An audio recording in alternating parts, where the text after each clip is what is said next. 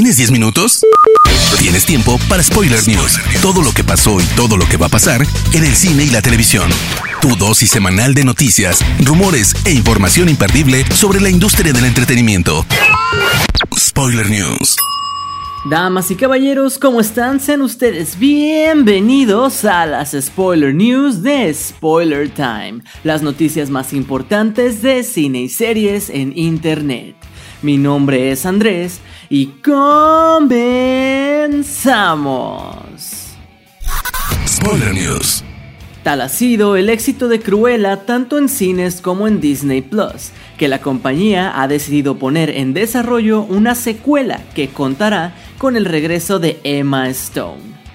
Según el portal Deadline, la actriz se encuentra cerrando un nuevo contrato con Disney para retomar el papel como la famosa villana, a pesar de haber existido rumores de que Stone seguiría el camino de Scarlett Johansson al demandar por el estreno en streaming de sus cintas. El ejecutivo Patrick Whitesell aseguró que este nuevo acuerdo beneficiará tanto al artista como a la compañía, considerando todas las nuevas modalidades de estrenos.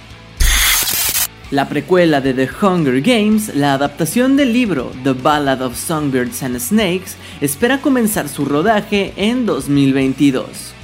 La historia se centra en la juventud del presidente Snow, personaje interpretado por Donald Sutherland en la saga cinematográfica que encabeza Jennifer Lawrence. Según el medio Deadline, Joe Drake, presidente de Lionsgate, ha revelado el dato, además de que espera que el filme vea la luz a finales de 2023 o principios de 2024. La acción tiene lugar durante la décima edición de los Juegos del Hambre, posterior a los días oscuros donde un joven Corolianos Snow se prepara para ser mentor de uno de los tributos. Su familia no está pasando por un buen momento, y esta puede ser una importante oportunidad para él. Todo se complica cuando se le adjudica el tributo del Distrito 12, mismo al que perteneció Katniss Everdeen. El nuevo proyecto de Wes Anderson comienza a anunciar al talento que formará parte de la puesta en escena. Margot Robbie, a quien conocemos de cintas como El Lobo de Wall Street y El Escuadrón Suicida, se suma al próximo proyecto del admirado director. La actriz se une así a Tom Hanks y a otros actores constantes del realizador, como Adrian Brody, Bill Murray y Tilda Swinton. Aún no existen detalles de la trama ni fechas de estreno. Aunque todavía no hay ningún anuncio oficial al respecto, el guitarrista Brian May, fundador de la banda Queen, dijo que ya están pensando en diferentes ideas para una secuela de Bohemian Rhapsody. Estamos buscando ideas, Va a ser difícil alcanzar el éxito de la primera película, pues nos tomó a todos por sorpresa, pero estamos pensando en ello y quizá suceda. Solo tenemos que encontrar el guion ideal. Fue lo que declaró el guitarrista, quien dijo que se van a tomar su tiempo para encontrar una buena historia. Jennifer Lawrence ya tiene un nuevo proyecto que la llevará a convertirse en Sue Mengers una de las agentes más famosas de Hollywood, conocida por representar a grandes artistas como Steve McQueen, Barbara Streisand, Michael Caine, Brian De Palma, entre muchos otros. Paolo Sorrentino, director de La Gran Belleza, liderará esta biopic con un guion creado por Rebecca Angelo, escritora de Orange is the New Black, y Joan Logan, guionista de Skyfall. Por el momento no se tiene pensado un estreno en cines, sino que Apple y Netflix son los más grandes candidatos para obtener los derechos de la historia. News. Nos pasamos a las noticias de series y les cuento que al fin tenemos el primer avance de Midnight Mass, la nueva serie de terror de Mike Flanagan para Netflix, con quienes ya había colaborado para The Haunting of Hill House y The Haunting of Bly Manor. La historia gira alrededor de una pequeña comunidad en la que empiezan a suceder hechos milagrosos y aterradoras profecías tras la llegada a la zona de un sacerdote foráneo. Su primera y quizá única temporada constará de 7 episodios.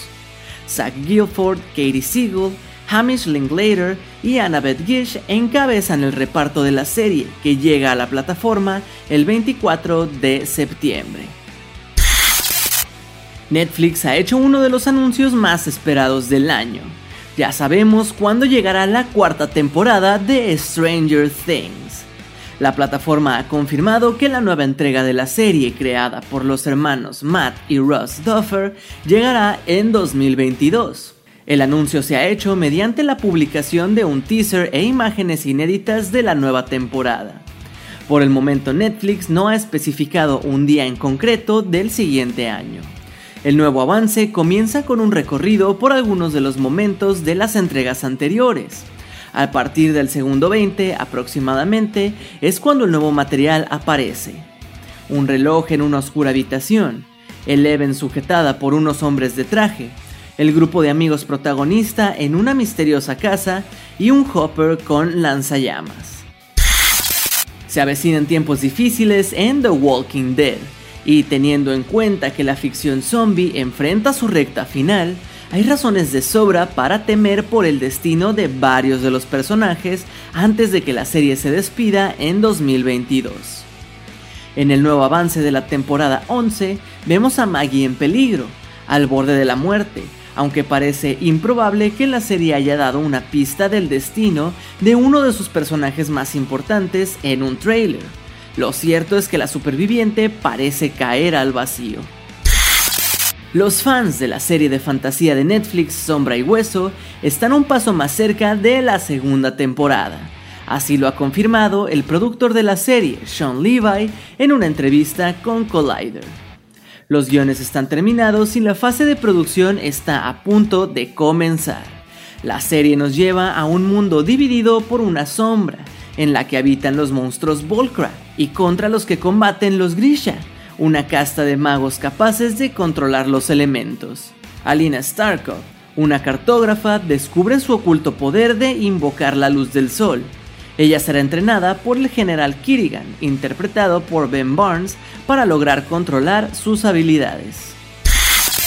AC Bradley, guionista de What If, admitió al podcast The Post Credit que existieron un par de ideas que no llegaron a materializarse porque eran muy oscuras para la nueva serie animada de Marvel, y nos cuenta que una de ellas tenía como protagonista a Spider-Man. Spider-Man se convertía en una araña de verdad.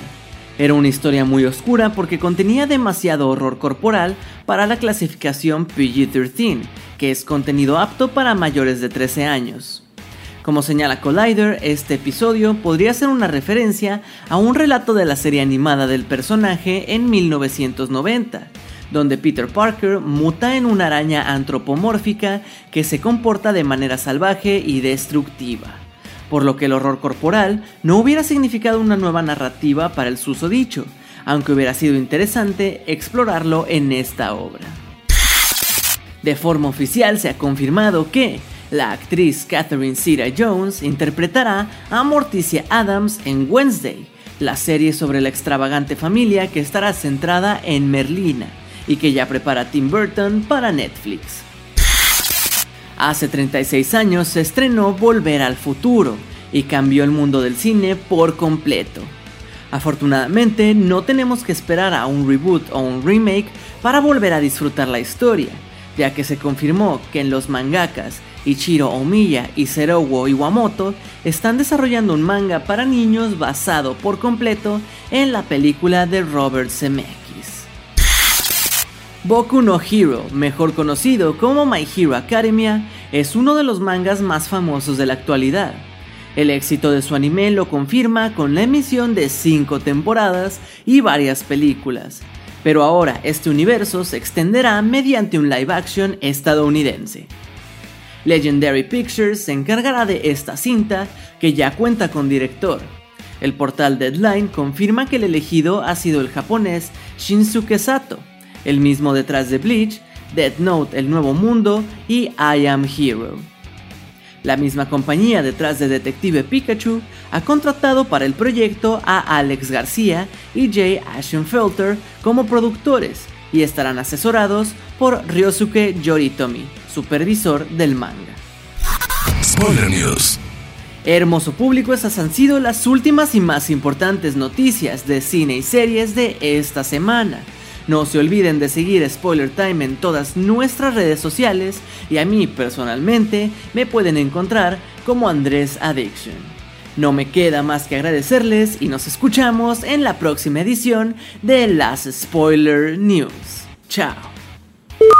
Termina Spoiler News y comienzas la semana informado. Te esperamos el próximo lunes a primera hora para ponerte al día en menos de 10 minutos. Spoiler News.